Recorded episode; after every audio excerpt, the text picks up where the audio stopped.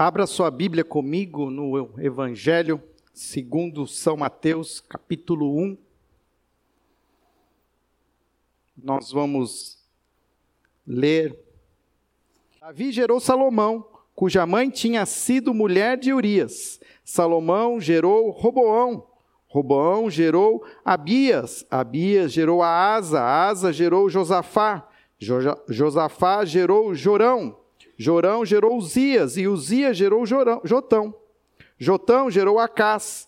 Acás gerou Ezequias. Ezequias gerou Manassés. Manassés gerou Amon. E Amon gerou Josias. E Josias gerou Jeconias e seus irmãos no tempo do exílio na Babilônia. Depois do exílio na Babilônia, Jeconias gerou Salatiel, Salatiel gerou Zorobabel, Zorobabel gerou Abiúde, Abiúde gerou Eliaquim, Eliaquim gerou Azor, Azor gerou Sadoc, e Sadoc gerou Aquim, Aquim gerou Eliúde, Eliúde gerou Eleazar, Eleazar gerou Matã, e Matã gerou Jacá, Jacó, e Jacó gerou José, marido de Maria, da qual nasceu Jesus, que é chamado o Cristo. Assim, ao todo, houve 14 gerações, de Abraão a Davi, 14 de Davi até o exílio na Babilônia e 14 do exílio até o Cristo. Oremos. Ó Pai, que o Senhor esteja agora também nos ajudando a entender a tua palavra. A, através dessa genealogia, perceber, ó Pai, o sentido profundo que existe no nascimento de Jesus e como isso afeta toda a nossa história. Por isso te pedimos que teu Espírito seja sobre nós nesse momento, nos conduzindo para este momento onde podemos, ó Pai, entender, e não só, ó Pai, entender, mas também absorver essa palavra para os nossos corações. Que o Senhor seja sobre nós, com a sua graça e a sua misericórdia em nome de Jesus. Amém. Interessante que o livro de Mateus, ele não começa com uma história começando como muitas vezes nós estamos acostumados a contar a história do Natal, onde o anjo Gabriel vem até Maria e se revela a ela e diz aquilo que iria acontecer através do poder do Espírito de Deus. Nós não temos ali nem um início onde muita ação acontece, muito pelo contrário, Mateus decide começar o evangelho com a genealogia de Jesus. Por que a genealogia é tão importante? Porque precisamos muitas vezes passar por esse texto que muitas vezes ele se torna até cansativo e chato e tentador da gente pular e vamos direto para a ação. O fato é que nós podemos aprender com o próprio Mateus um sentido por trás de tudo isso. Era preciso para Mateus mostrar que a vinda de Jesus Cristo era algo que estava sendo planejado há milhares de anos. Nós vamos ver aqui que a genealogia inicia-se em Abraão. Abraão, o pai da fé, aquele que foi chamado para ser o pai de muitas nações. Abraão ainda hoje é considerado o patriarca da fé judaica, mas também ele é o patriarca da fé muçulmana.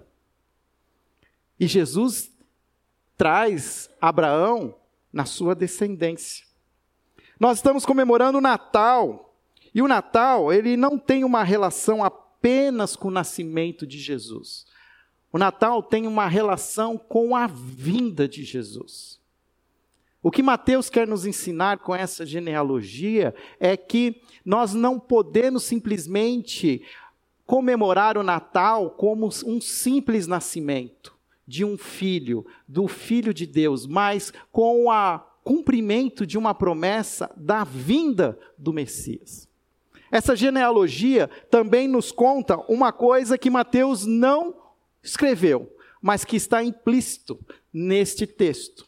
Uma coisa que Mateus quer que nós entendamos, apesar dele não ter explicado isso. E o que ele quer nos ensinar? Ele quer nos ensinar que o Evangelho são boas novas e não bons conselhos. O que, que significa isso? Significa que boas novas, o evangelho, o sentido explícito de evangelho é uma boa notícia, é aquilo que os mensageiros traziam a, como anúncio de uma guerra vencida. Assim, Mateus quer nos ensinar que o evangelho é uma boa notícia e não um bom conselho. Horas, mas o que significa um bom conselho? Um bom conselho é eu chegar aqui para vocês e dizer assim: olha, eu tenho uma sugestão a fazer para você. Se eu fosse você, eu faria assim. Se eu fosse você, eu não faria assim. Se eu fosse você, eu pensava sobre isso. Se eu fosse você, fazia essa reflexão. O Evangelho não é um conselho. O Evangelho é uma boa nova, ou seja, é algo que já aconteceu. Você não vai ter que fazer nada, porque já aconteceu. Imagine se nós estivéssemos aqui sendo cercados, que a nossa cidade estava sendo cercada pelos inimigos. O conselho que nós poderíamos ter é: vamos ouvir o que as autoridades públicas têm a dizer. Talvez as autoridades públicas se chamariam o exército, e com o exército eles consultariam os especialistas, e eles estariam se propondo a fazer toda uma defesa estratégica da cidade. Mas imagina que um outro grande rei venha, e ele vem e liberta nós dos, dos nossos poderosos inimigos tudo aquilo que era um conselho, tudo aquilo que era uma, um pensamento, um planejamento estratégico, deixa de fazer sentido, porque já aconteceu, já foi feito a libertação. E o Evangelho é exatamente isso. O Evangelho é a boa nova de que a notícia, ela nos traz é que já Jesus já veio, já nasceu entre nós e já morreu pelos nossos pecados. O fato é que existem pessoas hoje que têm ensinado um evangelho que você precisa fazer alguma coisa. Faça alguma coisa pelo evangelho. Mas quando nós entendemos de fato o que significa o evangelho, o evangelho já nos diz que tudo aquilo que precisava ser feito, Deus fez por nós. A começar da vinda do Messias, a começar da vinda de Jesus Cristo, dois mil anos atrás. Se você estava aqui hoje de manhã, nós falamos sobre a divina providência onde Deus, na sua sabedoria e na sua soberania sobre todos os acontecimentos históricos, quis que um imperador romano criasse um recenseamento que fez com que Maria e José saíssem de Nazaré e fossem até Belém, para que se cumprisse as profecias de que o Filho de Deus seria descendente da linhagem de Davi e nasceria na mesma cidade natal de Davi. Evangelho, então, nos fala sobre aquilo que já foi feito. O nascimento do Filho de Deus no mundo é o início desse evangelho. Mateus decidiu começar esse evangelho com aquilo que aconteceu, com a história, com a história da genealogia de Jesus. A começar de Abraão até chegar em José, nós vamos ver aqui nomes de homens e mulheres. Sim, homens e mulheres. A tradição judaica, quando se escrevia uma genealogia, colocava somente os homens. É sabido que, inclusive, os líderes judeus, os judeus puritanos, fundamentalistas, todos os dias de manhã, eles oravam a Deus e agradeciam por não serem escravos, por não serem mulheres e por não serem pagãos. As mulheres nunca tiveram destaque na história de Israel. Mas o evangelho de Jesus muda essa história. As mulheres, sim, elas encontram destaque na história. Tanto é que na genealogia de Jesus, nós vamos ver cinco mulheres sendo destacadas, cinco mães de Jesus. Você sabia que o texto mostra que Jesus tinha cinco mães? A primeira mãe de Jesus ela é destacada como sendo Tamar. E olha só, que história, não é uma história bonita, não é uma história de romance. Tamar não era esposa de Judá. Se você não conhece a história, Tamar era a nora de Judá. Acontece que Judá teve três filhos. Tamar foi dada em casamento ao primeiro filho de Judá. Mas esse homem morreu antes de que Tamar pudesse ter descendentes. A tradição judaica então dizia que a esposa do filho primogênito então era dada em casamento ao filho, o segundo filho. Acontece que o segundo filho de Judá também morre. Judá começa a temer pela vida do terceiro filho. E sabe o que ele faz? Ele não entrega o terceiro filho em casamento à viúva. E ele vai enrolando Tamar, vai enrolando Tamar. Agora nós estamos falando de homens e mulheres que possuem as suas deficiências e as suas, as suas precariedades morais. Tamar também não entendendo o que pode ser feito, ela se travestiu de uma prostituta, seduziu o seu sogro e teve uma noite de amor, na qual, como resultado, ela gera um descendente, que será descendente do filho Jesus. Até hoje, os judeus se orgulham de serem da tribo de Judá, a, a, tribo remanescente, aquela que sobrevive a todos os holocaustos, a todos a, a, a, os castigos de Deus. Mas o descendente de Judá não é um descendente legítimo. Judá poderia se considerar o homem mais moral do mundo, mas não existe na história de Jesus ninguém perfeito. E se não falássemos somente de Tamar, também o texto diz que uma das mães de Jesus é Raabe, a cananita, aquela que morava em Jericó, que tinha um papel na história um tanto quanto desconcertante para nós hoje, os moralistas. Raabe ganhava o seu ganha-pão através da prostituição. Você já imaginou que uma prostituta poderia fazer parte da genealogia de Jesus? Mas é isso que o texto diz. E não só isso, diz que outra mãe de Jesus é Ruth, uma moabita, onde textos do Antigo Testamento diziam que nenhum israelita poderia ter qualquer tipo de relacionamento com qualquer outro povo pagão, inclusive os moabitas. E Ruth se torna uma das mães de Jesus. Até que nós vamos para uma que nem o nome é citada. Mas o fato ele é descrito dizendo aqui que Davi gerou a Salomão, cuja mãe tinha sido mulher de Urias. O texto não nos diz quem é a mãe, mas você e eu que estamos há mais tempo na igreja sabemos dessa história. Sabemos que ela tem um nome, ela se chama Batseba. E que não era a mulher de Davi, mas era a mulher de Urias. E a gente às vezes conta essa história muito rápida e nem cita uma algo importante que Urias era um dos valentes de Davi. Era um daqueles 37 homens fiéis a Davi que deram a sua vida em favor da própria vida de Davi. E diz lá em 2 Samuel, capítulo 34, se eu não me engano, que Urias era um desses homens. E o que Davi faz?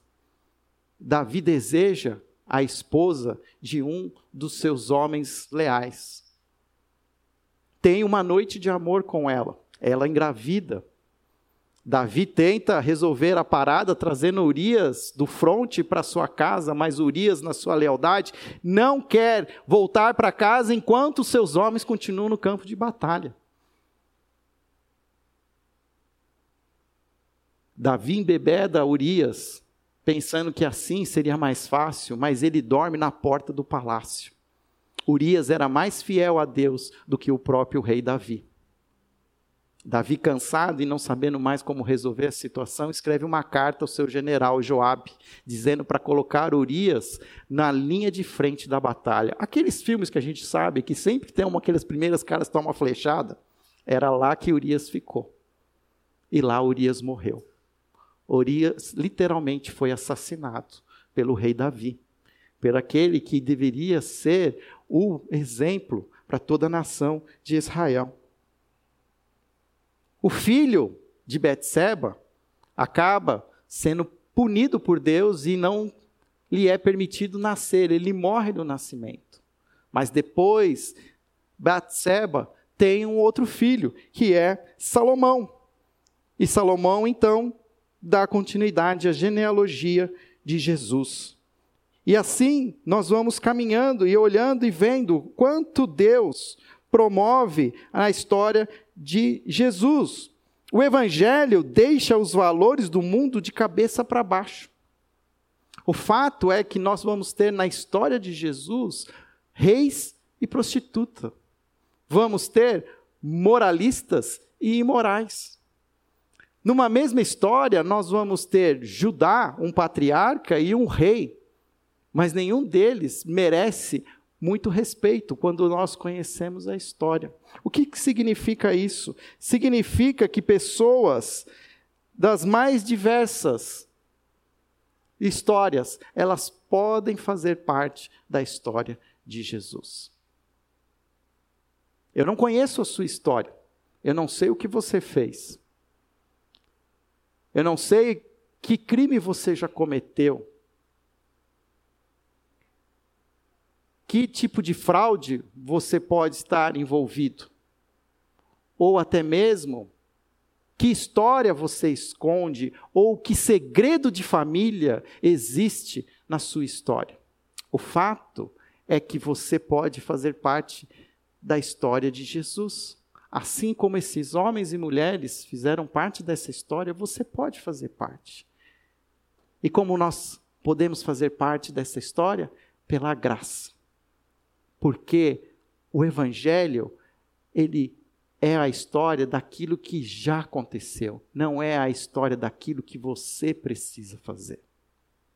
O fato é que nós carregamos nas nossas memórias muitas histórias, histórias imorais, histórias de fraudes, histórias de crimes, histórias de infidelidade, histórias violentas.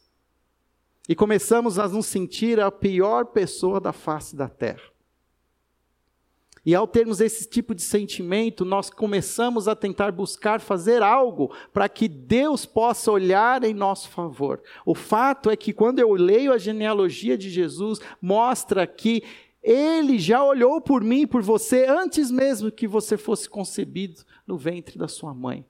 Quando Mateus nos revela a história da genealogia de Jesus, ele já está nos mostrando que não importa o que você tenha feito, não importa se você já matou alguém, você pode fazer parte da família de Jesus, se você crer no Evangelho da graça do Filho de Deus. Cinco mulheres, um rei adúltero, imoral, um patriarca que posava de moralista, mas que teve relacionamento sexual com a sua nora. Pessoas excluídas, uma prostituta, fracassadas. Pessoas que eram excluídas por questões culturais, como Ruth, aquela moabita. Todas elas tiveram o privilégio de fazer parte da história de Jesus. E a pergunta que eu faço a você é: em que lugar da história de Jesus encontra a sua história?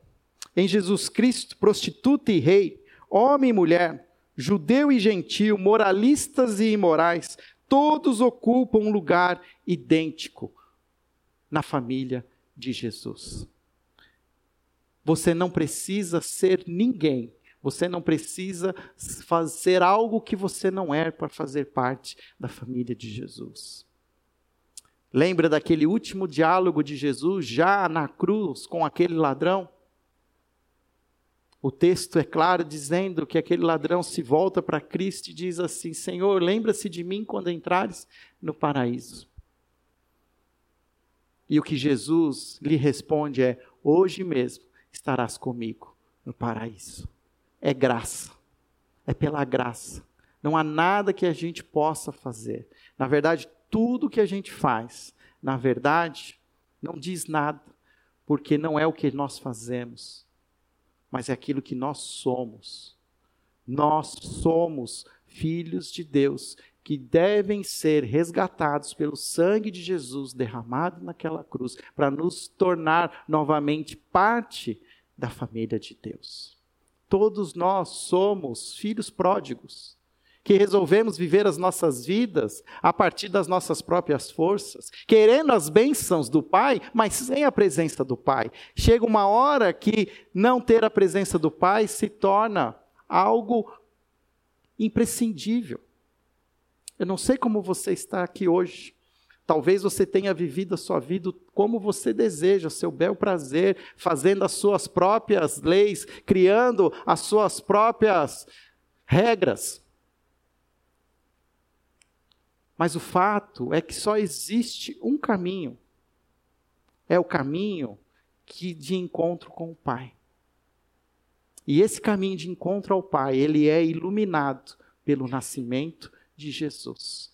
Por que nós falamos tanto do Natal ser um Natal de luz? Nós acabamos de ler hoje no início do culto Isaías, capítulo 9, que diz que o povo vivia em trevas e raiou a luz que trouxe a esperança para o povo.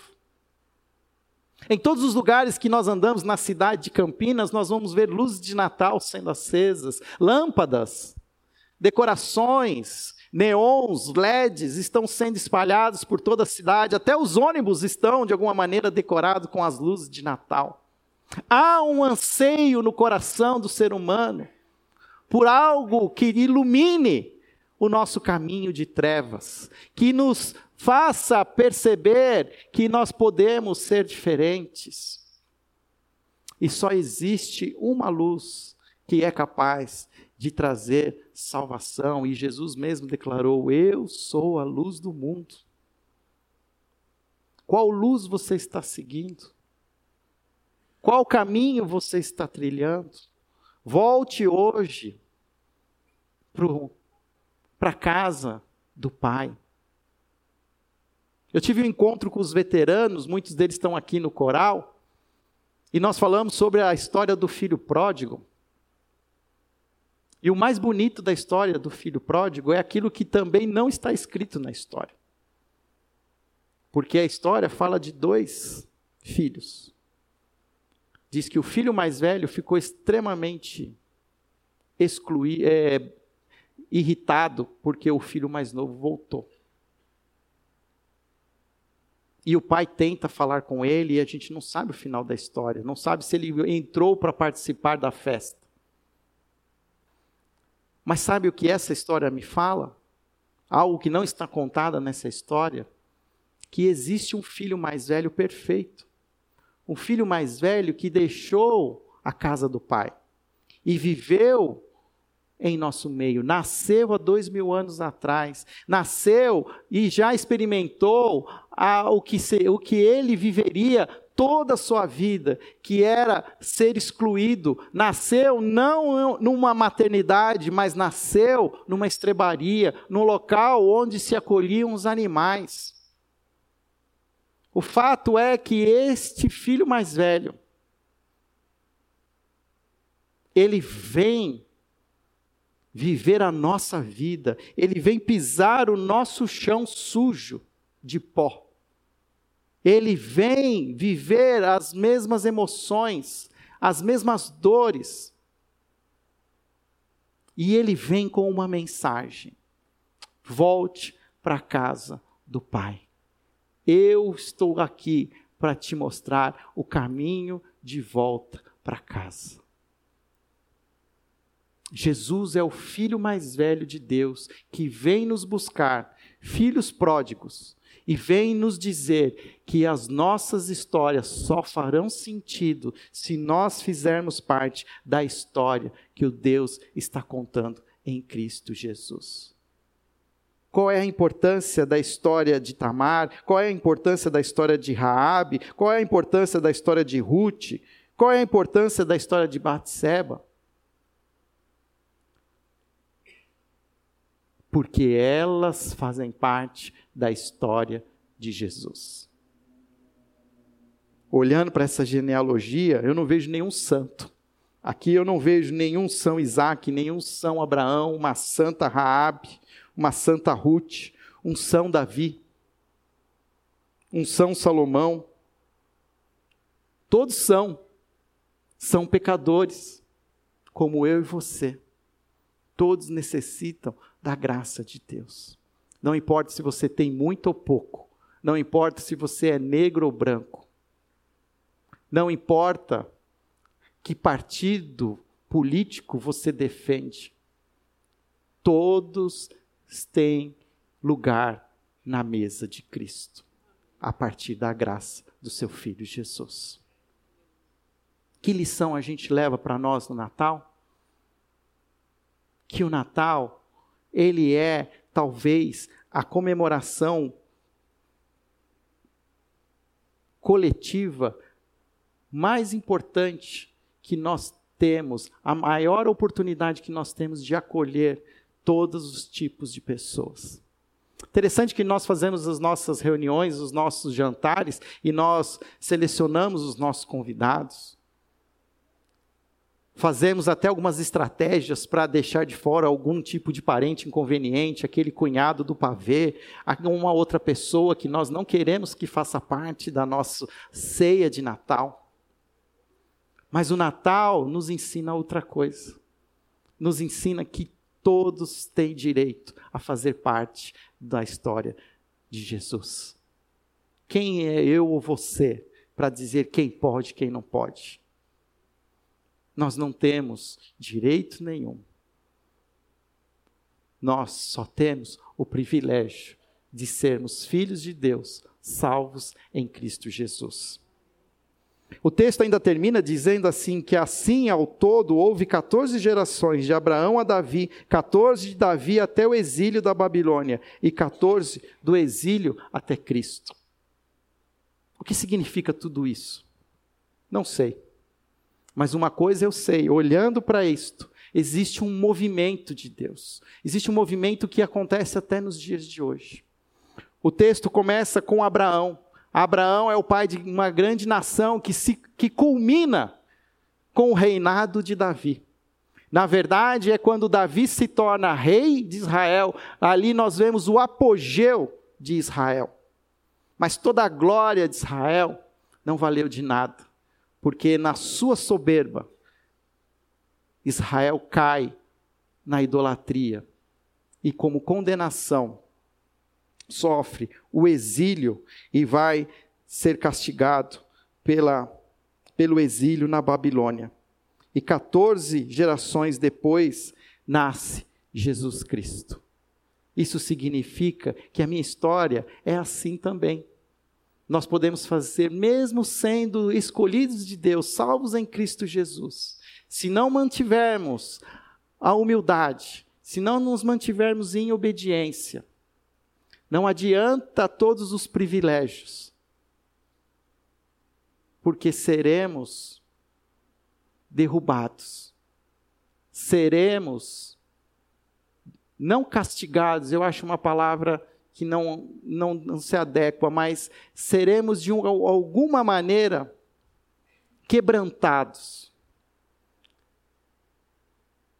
até que nós permitamos que Jesus de fato seja o Senhor da nossa vida. Qual é a esperança de Israel? Não está na volta do rei Davi. A esperança de Israel deve ser na vinda do Messias, o Filho de Deus. Essa deve ser a minha esperança, a sua esperança. Quando nós começamos esses cultos de Natal, nós falamos muito sobre o advento. O advento é a expectativa daquele que vem. Mas Jesus já veio, veio como menino Jesus. Mas Jesus voltará como Rei da Glória. Nós estamos entre o já e o ainda não. Jesus já veio como filho de Deus, um bebê, mas voltará novamente, mas não mais como um bebê, como alguém incapaz, mas virá como o glorioso Rei da glória, o Senhor dos senhores, e todo joelho se dobrará diante desse Rei. Nós precisamos aprender a entender em que momento da história nós estamos. Nós estamos a geração de Jesus. Nós somos os filhos de Deus e nós devemos viver na expectativa da volta do Rei Jesus. Todo Natal é, na verdade, também um ajuste de foco para nós entendermos o que de fato vale a pena. Vivemos o ano todo correndo atrás de muitas coisas, mas é a hora de chegar no Natal, a gente olhar para Jesus e dizer: é por isso que eu vivo a vida que eu vivo. E se não é isso que você está fazendo, hoje é o dia de você mudar, de você fazer algo diferente, de você escolher fazer parte da família de Deus. De novo, não importa a sua história, todos têm lugar na história de Jesus. Não importa a sua ficha corrida, o sangue de Jesus derramado na cruz é capaz de purificar e perdoar todo pecado. Não existe pecado que não possa ser perdoado pelo sangue de Jesus derramado na cruz. Não caia na mentira do inimigo, que diz que você é um lixo, que você é a escória da sociedade. Deus não produz lixo. Deus, ele gera filhos filhos e filhas de Deus, que Ele anseia ter em comunhão para a eternidade. Onde você está hoje? Você se encontra dentro dessa história, dessa genealogia? Ou você está do lado de fora? Escolha hoje fazer parte da história de Jesus. Permita que Jesus nasça na sua história. Permita que ele tenha espaço no seu coração. Permita que o mesmo Espírito Santo que concebeu o menino Jesus no ventre de Maria conceba o seu novo nascimento em Cristo Jesus no seu coração. Permita que o Espírito tenha ação em você. Se quebrante diante do Senhor, confesse o seu pecado, arrependa-se e seja salvo em nome de Jesus Cristo. Todos os dias quando o sol nasce, Deus nos está nos dando uma nova oportunidade de vivermos aquilo que Ele deseja para as nossas vidas. Ainda vivemos na época da graça, mas até quando? Eu não sei. Pode ser mais alguns anos, alguns séculos. Mas não desperdice a sua história. Faça da sua história a história de Cristo. Faça da história do Natal a sua história. Permita que a história do Natal se reflita na sua vida. Permita ser a luz que ilumina os caminhos daqueles que estão em trevas. Faz, seja aquele que Jesus disse: vocês são a luz do mundo, sal da terra. Eu sei que muitos de vocês já passaram por muitas confraternizações. Mas se você ainda vai participar de alguma, se você é um que vai organizar alguma delas, se coloque diante daquelas pessoas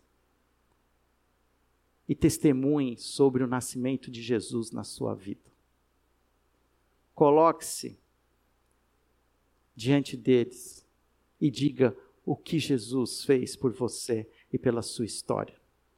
Feche seus olhos, nós vamos orar. Senhor, obrigado por podermos revisitar a história de Jesus. Obrigado por poder perceber na genealogia de Jesus que todas as pessoas, homens e mulheres, brancos e negros, morais e imorais, prostitutas e reis, todos têm lugar na família de Jesus. Não porque fizemos alguma coisa, mas pelo que o Senhor fez em Jesus na cruz. E quero pedir agora, em nome de Jesus, que o Senhor esteja com o teu espírito, enchendo os nossos corações, nos convencendo do pecado, da justiça e do juízo.